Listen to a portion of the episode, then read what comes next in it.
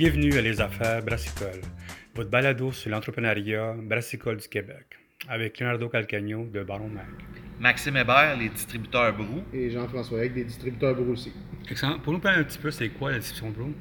En fond, euh, les distributeurs Brou, on a parti ça, euh, moi et Maxime, on est des amis de longue date, euh, ça fait euh, plus d'une vingtaine d'années qu'on se connaît. On était à deux places, j'étais un, ancien gestionnaire en transport pendant une quinzaine d'années, Maxime était euh, gestionnaire dans le domaine de la construction en, en gestion de projet. Euh, on a décidé de partir euh, un, soir de, un de brosse euh, après une coupe de bière de microbrasserie. Euh, on voulait travailler ensemble depuis beaucoup d'années. Puis on cherchait un domaine où on voulait. On voulait peut-être même se partir de microbrasserie, mais on n'a aucune connaissance en, brassage. Mais on, sait que c'est un domaine qui nous passionne. Puis c'est à partir de là, dans le fond, un, vendredi soir bien éméché de mai 2018 maintenant. Donc, euh, c'est ça, on a, parti sur un coup de tête un peu comme ça. Puis, dans le fond, Brou, euh, c'est de la distribution, mais sans vente. On fait un petit peu de promotion, mais on n'est pas une compagnie qui vend la bière de nos clients. Nous, vraiment, c'est vraiment logistique, livraison, préparation des commandes. C'est vraiment le côté logistique. Il n'y a pas de vente euh, chez Brou. Dans le fond, ce qu'on a décidé de faire, euh, c'était vraiment d'amener une solution plus flexible dans l'industrie, un plus petit distributeur qui couvre de large, mais qui va euh, vraiment s'orienter au niveau service à la clientèle, euh, service, service à la brasserie, service aux détaillants. Donc, on va collecter l'information sur le terrain. Maxime est sur le terrain à 100% du temps. Moi, je vais faire la, la gestion au niveau de l'entreprise. Puis, on essayait de voir où ce qu'on pouvait fitter. On sait qu'il y a des grands joueurs dans l'industrie. Euh, on voulait voir qu'est-ce qu'on pouvait apporter de mieux à l'industrie, qu'est-ce qu'on pouvait faire de mieux ou de différent. Et euh, je pense qu'après après une année, on compte euh, près d'une vingtaine de clients et plus. On est en prospection avec d'autres. On a un petit entrepôt à, Blainville de 3000 pieds carrés qu'on est en train de vouloir peut-être même tripler étant donné la demande, étant donné ce qu'on apporte. On a, des équipements de, de grosseur différentes, on a des services adaptés. Dans le fond, l'offre de service est toujours adaptée directement aux besoins du client.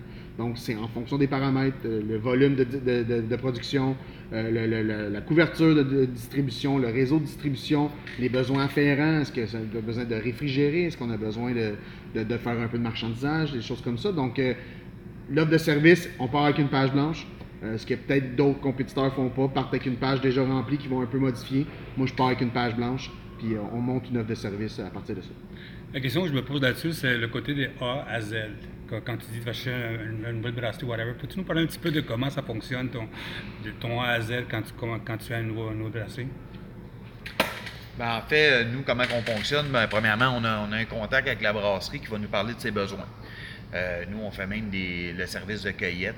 dans le fond, on regarde tous les besoins de l'entreprise, ce qu'ils veulent, puis on leur fait une offre de service reliée à ça. Donc, il y a des prix différents selon des quantités différentes. Euh, il y a des prix des pick-up. Des fois, c'est intégré dans, dans le prix de la caisse. Euh, donc, on leur fournit tout ça, une belle offre de service complète. Puis après ça, s'ils l'acceptent, il y a une négociation qui se fait. Puis une fois que c'est accepté, ben là, on part. Euh, soit qu'on va chercher le stock, on a le permis à la régie euh, à demander, le permis d'agent qui est fait par la brasserie. Puis après ça, nous, on, fait vraiment, là, on part, on va chercher le stock ou on se le fait livrer, tout dépendant. Puis là, nous, on reçoit les commandes par courriel. On imprime tout ça, place ça dans les routes. On a un échéancier, on envoie toujours les 3-4 prochaines semaines à nos clients et au point de vente. Donc, on imprime tout ça, place ça dans les routes, préparation des commandes, livraison. Puis ensuite de ça, ben, quand on passe à la facturation, à chaque semaine, on envoie toutes les preuves de livraison. Fait que quand on envoie notre facture à un client, toutes les preuves de livraison signées sont reliées à la facture. Fait qu'il ne cherche pas les documents. là. Nous, c'est chaque semaine, tout est envoyé. Tout est numérisé là-dedans? Oui. Tout, tout est 100% numérisé dans un souci un peu de- de- d'être un peu plus écologique et 2020. Euh, donc, il n'y a aucune. Il n'y a aucune copie papier qui demeure ici, tout est numérisé. Euh, 100% de nos livraisons sont numérisées, euh, ce qui nous donne un accès direct aussi un peu à, avoir accès à ça. Justement, si un client qui me demande as-tu tel document ou quoi que ce soit, tout est classé, numérisé dans nos systèmes à l'interne. Euh, tu sais, quand on fait de la prospection de clients, justement, on, on a des contacts avec ces clients-là en premier. On trouve que c'est important. C'est pas juste du cold call. On a fait du cold call quand on a, commencé euh, pour le volume. Par contre, dans l'année 2019, ça a été beaucoup de prospection, de déplacement. Euh, tu sais, la bière pour nous, c'est un, un- un- plaisir aussi. On n'a pas parti de business juste pour une opportunité d'affaires. On l'a parti parce qu'on croit au domaine, on veut y participer, on veut, on veut l'aider à, l'amener plus loin. Fait que, la fin de semaine, pour nous autres, ben, c'est des visites de brasserie. C'est le vendredi soir, c'est d'aller prendre une bière quelque part. Fait on est toujours en mode un peu prospection, dans un sens parce qu'on on- on aime le produit, on veut le consommer, on veut le distribuer, on veut que les gens y goûtent. Il y a des gens à qui on a cru énormément. On parle d'un de nos premiers clients, Microbrasserie La Veillerie, qui est une petite microbrasserie de Sainte-Agathe, mais qu'on a eu la chance qu'ils brassent notre bière anniversaire euh, après nos un an, puis qui maintenant connaît un essor euh, super bien pour la, taille de ses installations. Euh, écoute, il était sold out dernièrement, puis tu sais, on, est capable de travailler différemment. On essaye vraiment de venir se coller aux gens, de voir qu'est-ce qu'on pourrait faire. Il y en a, c'est des conseils plus au niveau marketing. Il y en a, c'est des conseils plus au niveau opérationnel, euh, gestion de la production, des choses comme ça. On vient donner notre, notre, notre, notre, Input. notre- notre input, notre two cents.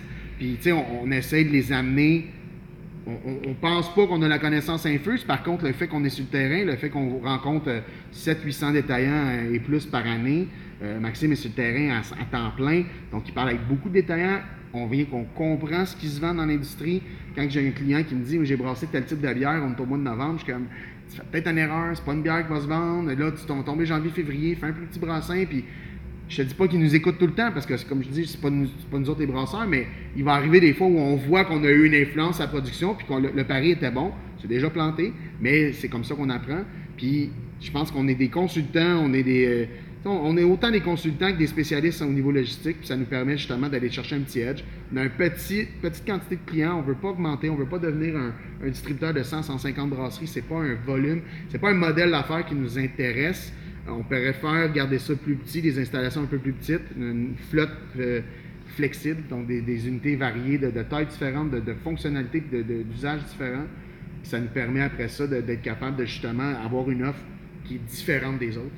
Puis les plus gros distributeurs vont convenir pour un certain type de client, nous on peut convenir pour un autre. Puis en bout de ligne, ce qui est important, c'est que le domaine brassicole en sorte gagnant. Tu il y a le côté humain que vous faites qui est. euh, personnellement, je pense qu'à long terme, c'est très payant en soi. Mais c'est sûr qu'à court terme, c'est pas que c'est très payant parce que c'est beaucoup de travail à mettre ça en ça. Est-ce que à long terme, ça vous pensez, vous allez penser à des façons de peut-être euh, mettre mieux ça, plus euh, streamer euh, les, euh, les ventes, tout ça, pour que ça soit plus payant pour vous autres à volume ou c'est quelque chose que vous voulez garder le côté humain? Le côté humain va toujours primer. Le côté humain va toujours primer. On n'est pas, on est un distributeur qui ne croit pas que les ventes doivent passer. En fait, on, a toujours dit qu'on a, on a toujours dit à nos brasseries que vous devriez être en charge 100% de vos ventes. Puis c'est quelque chose qu'on croit fondamentalement parce que les ventes chez nous, c'est moi Max. J'aurai pas un rep en développement des affaires chez nous. Je vais avoir un rep, peut-être qu'il va faire du marchandisage, peut-être qu'on va développer un système de marchandisage, peut-être qu'un jour on va développer des services techniques autres, euh, que ce soit en marketing, whatever. On ne sait pas, c'est des choses qui peuvent arriver. Mais euh, au niveau du développement des affaires pour nos services, il n'y a personne chez Brou, malgré la qualité de nos employés, puis qu'on a de très bons employés présentement, puis on est chanceux de- d'en avoir des aussi bons. Il n'y a personne qui connaît plus ce que représente Brou que moi puis Maxime.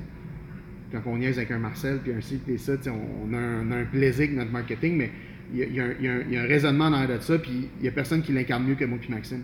Puis si on veut que les gens aient confiance en l'entreprise, il faut qu'ils soient capables de parler au. Il y a un client qu'on a eu qui est dans une région très éloignée. Puis la raison pour laquelle on a réussi à développer une relation d'affaires avec lui, c'est qu'on s'est déplacé, on est allé le voir, on a discuté. Max est allé, moi je suis allé. Puis c'est de l'implication, c'est du temps. Il n'y a aucun profit de générer, il n'y a aucun revenu de générer avec ça. Mais à long terme, c'est des relations qui se bâtissent sur des bases solides. Puis c'est là-dessus qu'on veut, on veut tabler. Le turnover qui se passe toujours à tous les années, les fins de contrat, il n'y a pas de contrat chez Brou. Euh, il y a une poignée de main. Il n'y a pas de. il y a un terme parce que la régie exige qu'il y ait un terme à une entente. Mais j'ai toujours dit, moi, il n'y a pas un avocat, tu n'as pas de terme légal. Tu veux déchirer l'entente, hey, on se la main, mon chum, puis euh, content d'avoir travaillé avec toi. C'est une, relation de confiance dans des années où les avocats sont impliqués pour des affaires encore plus ridicules qu'un contrat de travail. On considère que si, si tu as envie d'embaucher un avocat pour briser un contrat, que j'ai une clause qui te garde ou non, tu vas finir par t'en aller. Fait que ça vaut pas la peine de se battre pour quelqu'un qui veut partir. Ça vaut la peine de se battre pour ceux qui ont envie de rester par. C'est un peu la façon qu'on a fait. Excellent. Euh, ça fait un an que vous existez après un Un an, quelque un an et demi? Euh, 15 mois. Mettons qu'on qu'on a commencé à faire des livraisons, 15 mois. OK, so, vous êtes vraiment né dans le côté de la, la, la COVID pas mal. Votre business est dans le COVID pas mal. Oui. C'est comme- comment vous avez fait pour euh, manager, manager tout ça? Parce que la phase que, comme vous savez, euh, pour l'édition qu'on a eue avant, la canne explose à travers le Québec. C'est un, marché qui explose beaucoup. Comment vous avez fait pour que le monde suive à l'arrière de ça, puis aussi comment vous faites pour que votre business continue malgré toutes les implications euh, économiques à l'arrière de ça? Bien, nous, euh, on, on, peut dire que la COVID a été positive pour nous. Euh, en fait, heureusement, on faisait pas beaucoup de CSP, on faisait pas de livraison. On en faisait un peu en restaurant, en bar, mais pas énormément. C'était peut-être quoi, 5% de nos livraisons. Puis le CAD a explosé. Fait que dans le fond, nous, la COVID, ça nous a comme amené une augmentation des revenus. Puis la canette, euh, tous nos clients sont en train de changer tranquillement vers la canette. Euh, je pense pas que c'est relié à COVID, je pense que c'est plutôt le fait que le, le, le consommateur quand il voit des bouteilles, il apprend à moins sur l'étagère dernièrement. Puis même les points de vente, je pense qu'ils sont tannés de gérer de la bouteille, donc ils réduisent le nombre d'achats de bouteilles. Donc ça s'est vraiment fait de soi. On, il nous reste plus beaucoup de clients en bouteille. Là. Je pense qu'il en reste deux. Puis il y en a qui, ont des projets aussi de changer prochainement. Fait que nous, euh, nous, la COVID, ça n'a pas été négatif. Puis on l'a vu aussi, la, la gestion des contenants consignés en période de pandémie, on a pu voir qu'il y a des failles incroyables, même post on est encore en pandémie, mais post-confinement, si on veut, on se rend compte que c'est un, problème. Euh, la gestion, la, manutention de tout ça. Le, contenant consigné, si c'était un contenant qui était unique, c'est une chose, ça serait simple, mais si on parle aux détaillants aussi, on a eu des prises de bec avec certains détaillants parce que il fallait que je ramasse, euh, je livre deux caisses à un endroit, mais il faut que je ramasse les 25 caisses qu'un autre distributeur ne veut pas, veut pas ramasser. Tu sais, des fois, ouais, mais lui, il vient puis il ramasse pas. Je ouais, mais je veux bien, mais moi, moi, buddy, je te livre deux caisses aux quatre semaines, puis tu veux que je ramasse les caisses que les autres ramassent pas? On est en pandémie, ils veulent pas ramasser, mais on n'était pas en pandémie. Puis, tu sais, c'est une grosse gestion. Les détaillants, les épiceries, surtout, ont beaucoup de difficultés à gérer ça. Il y a, une chaîne qui a fait un, travail incroyable. Euh, IGA, pour ne pas le nommer, je pense que c'est la chaîne qui a, ressorti parce qu'ils ont vraiment travaillé, puis on en a vu, on en a fait plus de, deux, plus de 200 IGA dans les derniers mois, puis ils ont fait un travail colossal. Il y a certains métros qui l'ont fait bien fait. Il y a d'autres épiceries. Les détaillants spécialisés, c'est un problème d'espace. Euh, tu ne veux pas avoir un commerce de, de 1000 pieds carrés quand tu as 400 pieds carrés de surface de vente puis 600 pieds carrés d'entreposage de bouteilles vides. Donc, c'est un problème. La canette aussi, c'est un problème de moins, que ce soit pour les brasseurs, au niveau de la collecte, de la gestion du contenant consigné, que ce soit pour le détaillant au niveau de la gestion. C'est des sacs de canettes comprimées. Donc, euh, je pense que le switch qui se fait avec la canette, oui, la pandémie va accélérer ce mouvement-là, ça c'est sûr et certain, mais je pense que c'est un, une conversion qui était déjà entamée. Puis nous, ben, ça n'a pas changé grand-chose parce qu'on est arrivé dans, un temps où la plupart de nos clients étaient déjà en canette.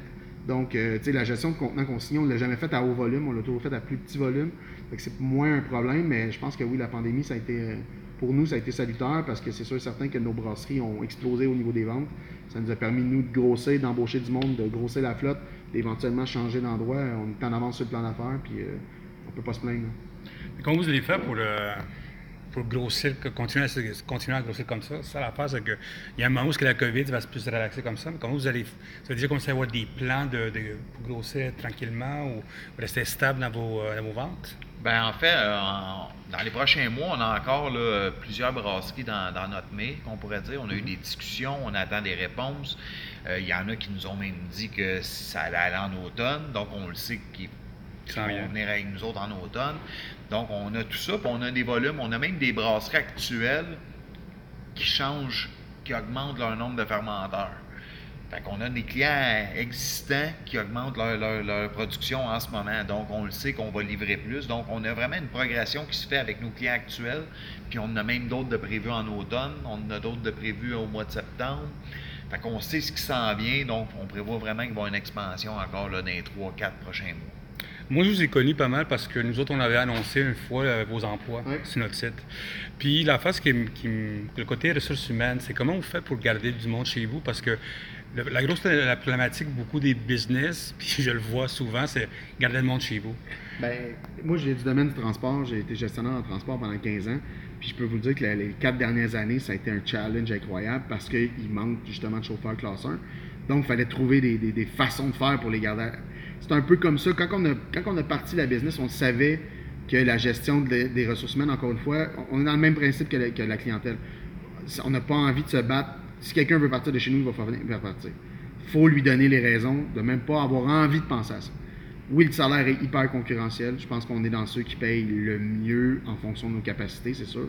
Euh, les conditions de travail, on met les, les gars sur du 4 jours, 40 heures.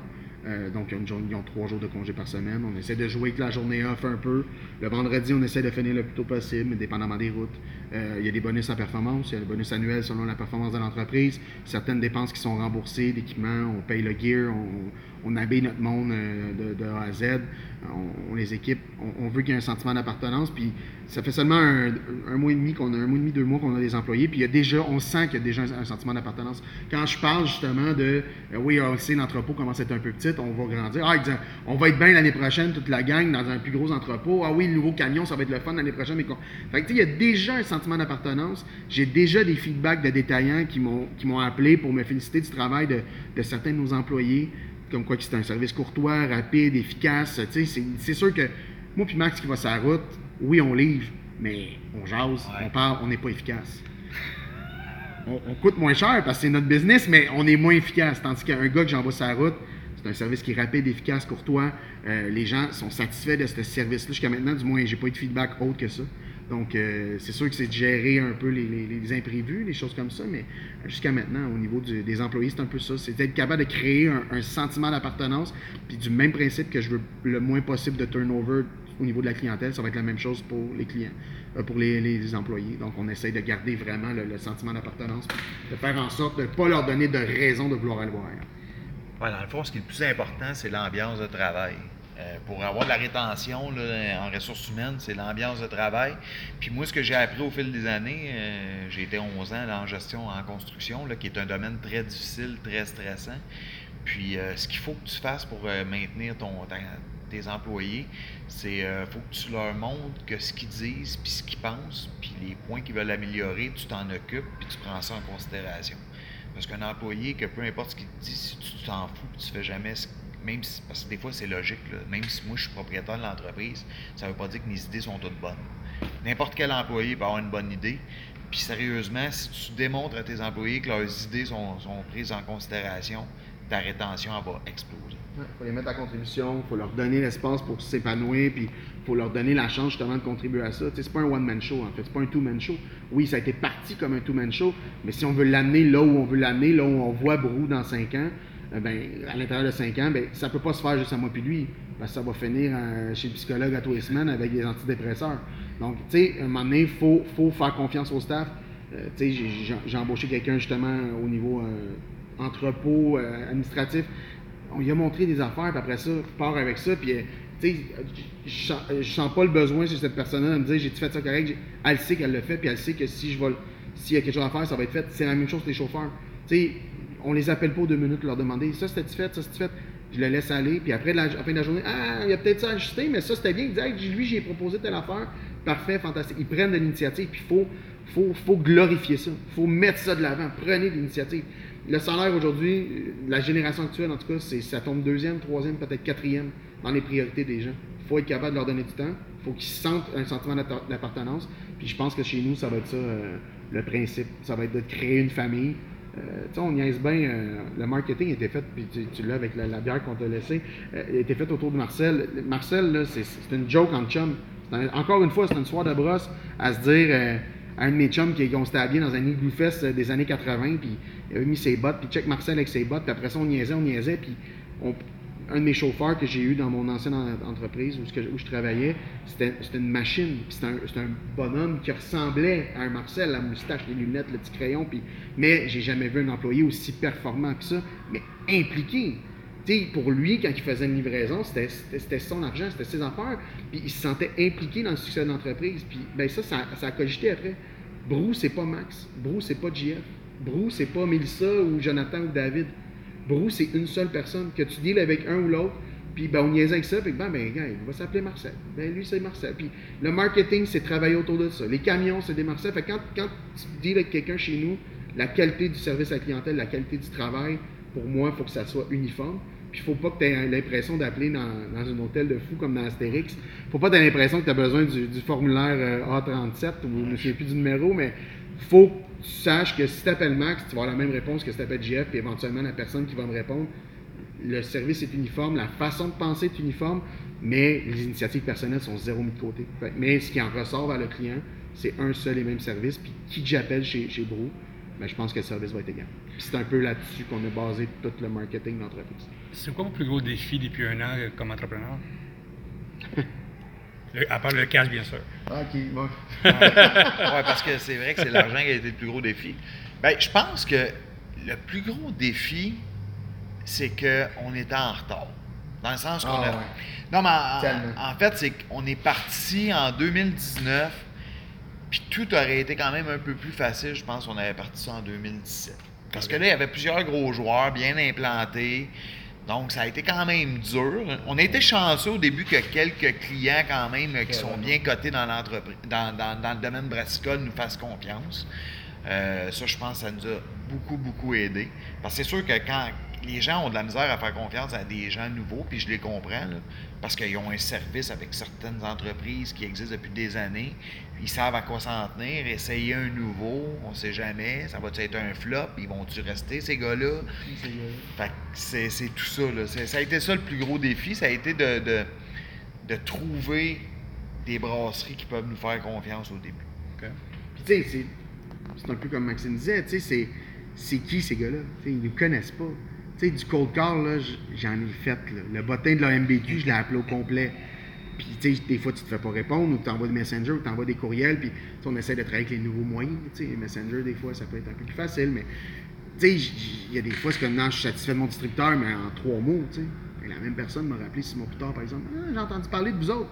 C'est de faire son nom. Puis quand Maxime dit qu'on est en retard, on s'en est rendu compte. Pas parce qu'on on on aurait commencé en même temps que d'autres qui ont commencé à ce moment-là, mais juste parce que le- les besoins à ce moment-là, ils étaient pour tout le monde. Tandis que quand on est arrivé, la plupart des gens qui avaient ces besoins-là étaient déjà desservis par d'autres. Donc, soit tu vas les grappiller à quelqu'un avec qu'est-ce que t'as? Ben, j'ai un camion et un entrepôt vide. Ouais, mais OK, j'ai fait ça pendant 15 ans. Ouais, mais c'était du fruit et légumes. Oui, t'as raison. Tu sais, c'est pas évident, tu sais. Tandis que Ma- Max, il gérait des projets électriques en génie, en, en construction. Fait que, tu sais, c'est- c'est d'a- d'aller chercher la confiance des gens. Tu sais, d'appeler un Max chez Mélile puis de dire, hey, j'aimerais ça travailler avec vous autres. OK, combien de clients vous avez? Ben, si tu me dis oui, tu vas être le deuxième. Mais écoute, c'est, des sauts dans le vide pour ces entrepreneurs-là qui, eux autres aussi, sont à une deuxième une troisième année. Puis la stabilité, c'est important pour la progression. Fait de faire confiance, il faut croire qu'on a un bon pitch de vente, il faut croire qu'on a des belles gueules qui, euh, qui, qui inspirent la confiance. Mais outre ça, je vois la différence en 2020. Faire du développement des affaires après un an, ben Brou, c'est un nom qui résonne dans, dans la tête des gens j'ai des reps de d'autres compagnies, puis je les nommerai pas, mais de d'autres compagnies de distribution, qui à un moment donné, s'est parqué à côté de mon toit, il dit Bon, j'ai enfin vu Marcel. Il dit Ça fait six mois que je cherche, mais là, je l'ai vu. Ben ça, pour nous autres, c'est une petite fierté de voir que même la compétition, des fois, entend parler de nous autres. Est-ce qu'ils nous voient comme une menace ou non? Moi, pour moi, ça, ça leur appartient. Nous autres, on, a une directive, on sait où est-ce qu'on veut s'en aller, puis c'est bien rare qu'on regarde dans le rétroviseur. Pas de temps en temps, tu regardes tes angles morts, mais l'important, c'est de se tenir à notre vision et s'adapter en fonction des nouvelles réalités. La COVID, ça en été une. C'est de s'adapter puis de trouver une façon de donner un service qui va être adapté en fonction de, la réalité. C'est un peu là qu'on est. C'est pas qu'on on se fout des autres. les entreprises qui sont là ont fait une belle job, puis ils font encore une belle job, puis on va être content de travailler à leur côté pour élever le domaine brassicole. Mais on considère qu'on a peut-être une petite plus-value que d'autres n'ont pas. Ont- les autres ont une plus-value que nous autres, on n'a peut-être pas. Mais je pense qu'on a notre place. Puis on l'a prouvé dans la dernière année. Puis la- la dernière- les derniers six mois me démontrent que c'est beaucoup plus facile de faire du développement. Mais la première année, ça a été. euh, ouais, c'est un challenge. Ben, Alexandre, merci beaucoup. hein. Merci.